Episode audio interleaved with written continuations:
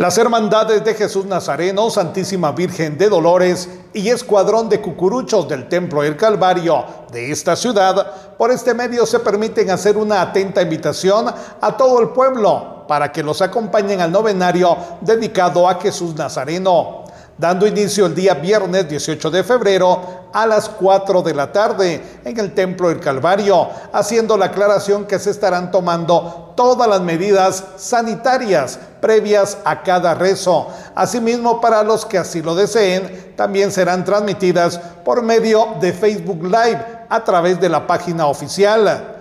Las novenas empiezan del viernes 18 para el sábado 26 de febrero.